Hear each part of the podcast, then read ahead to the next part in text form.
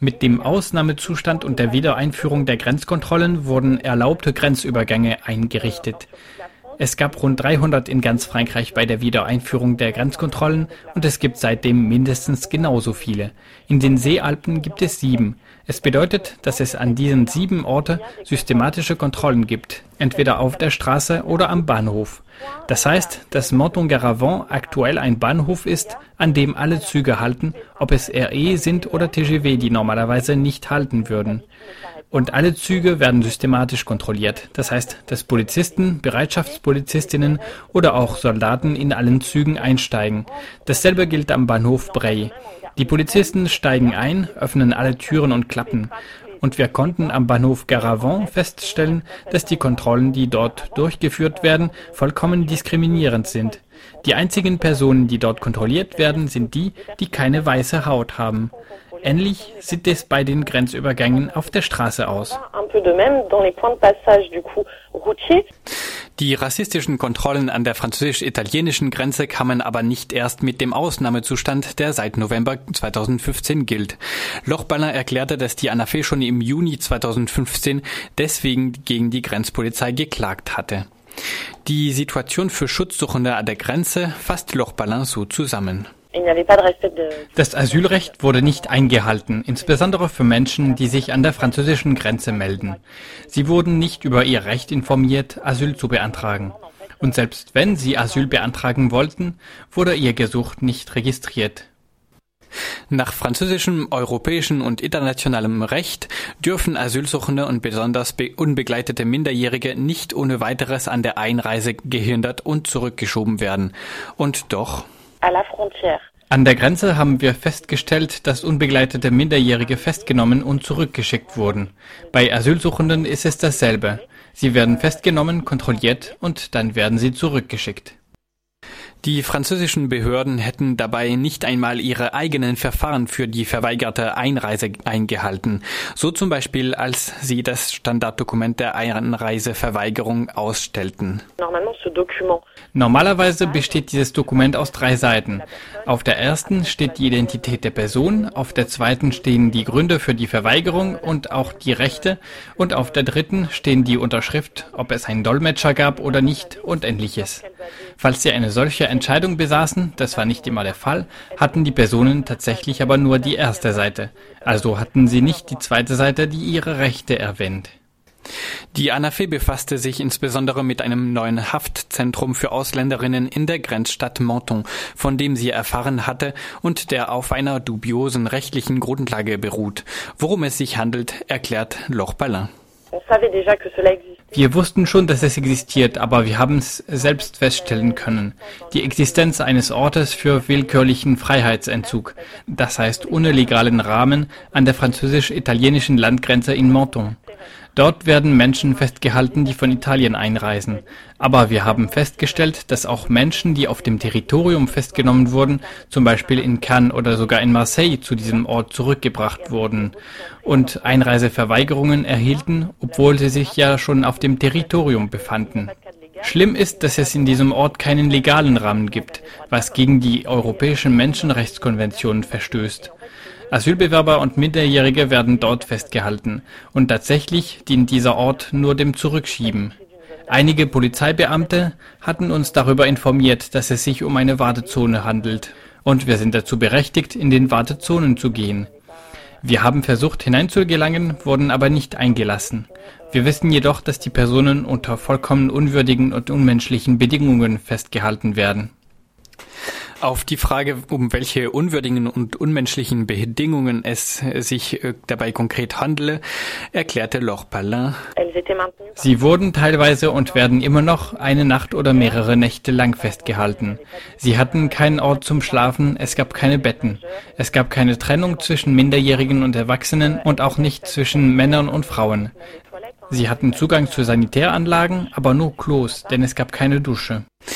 Bei ihrer Mission sprach die Anafe mit Zeugen und Betroffenen, die den Behauptungen der Polizei widersprachen.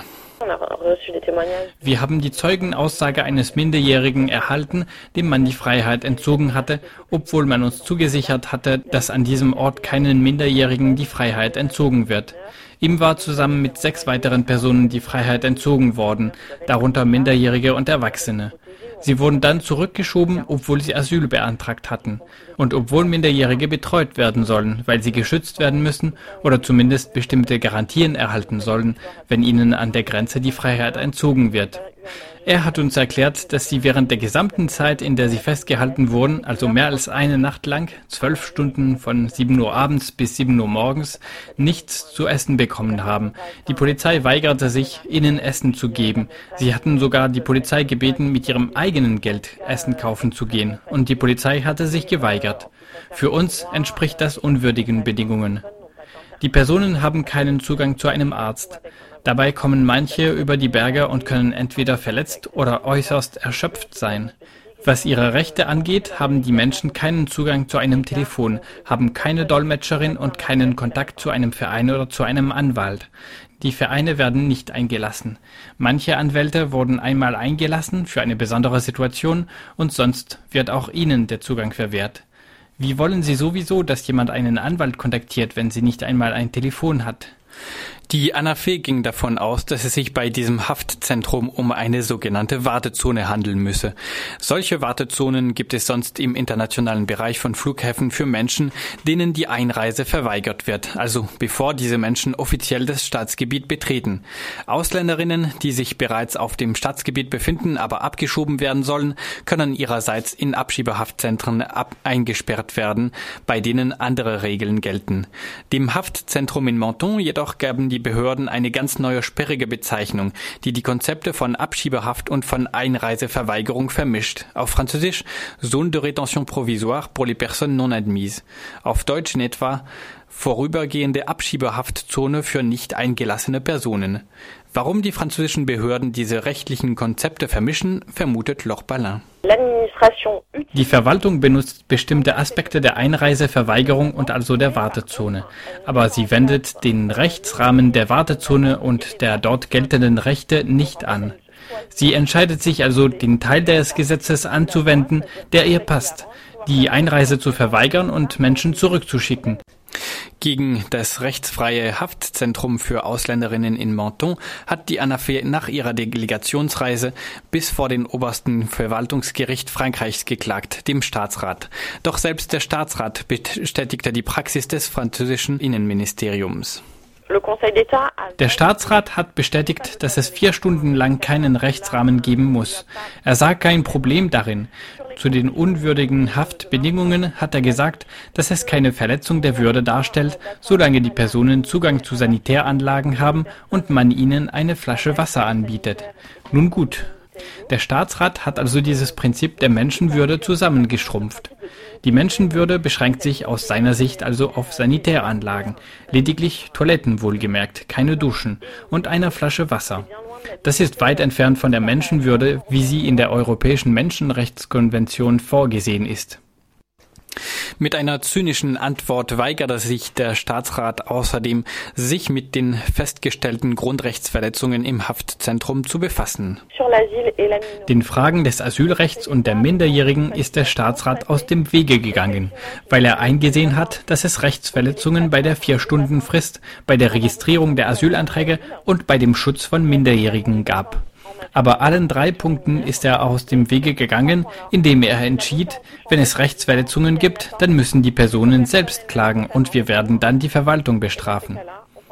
Und wir kommen damit zurück zur Frage, die wir dem Innenministerium und der Direktion der Grenzpolizei während der Anhörung vor dem Staatsrat gestellt hatten. Wie soll eine Person klagen, wenn sie weder Zugang zu Anwälten noch zu Vereinen hat, kein Telefon hat und keinen Zugang zu einem Dolmetscher hat? Abgesehen vom rechtsfreien Haftzentrum in Menton hat die ANAFE festgestellt, dass französische Polizeibeamte bestimmte Wörter gar nicht verstehen wollen, sobald Menschen an der Grenze um Asyl bitten. Auch so handeln sie gegen geltendes Recht in Frankreich. Es wurde bei der Asylrechtsänderung von Juli 2015 eingeführt. Wenn die Menschen an der Grenze ankommen und ihnen die Einreise verweigert wird, dann muss ihnen die Verwaltung erklären, dass sie Asyl beantragen dürfen. Und das wird nicht umgesetzt. Wir haben mit lokalen Aktivisten Experimente gemacht, in Anführungszeichen. Sie haben auf italienischem Boden mit Personen gesprochen, die erklärt hatten, dass sie in Frankreich Asyl beantragen wollen. Sie haben einmal versucht, die Grenze zu passieren. Die Polizei hat nicht zugehört, als sie Asyl gesagt haben. Wir wissen wohl, dass es Probleme gibt. Wenn die Person kein Französisch spricht und Asylum oder Refugee sagt, funktioniert es bei der Grenzpolizei oft nicht. Sie haben also versucht, es mit französischen Wörtern zu sagen. Es hat immer noch nicht funktioniert. Sie sind dann mit Blättern gekommen, auf denen stand, ich bitte um Asyl in Frankreich. Die Papiere wurden vor ihren Augen zerrissen und sie wurden mit Zügen zurückgeschickt oder an diesem Ort geschickt, bis sie nach Italien zurückgeschoben werden konnten. Und das Innenministerium sagt uns also, es kommen keine Asylbewerber an der Grenze an, sonst würden wir sie natürlich registrieren.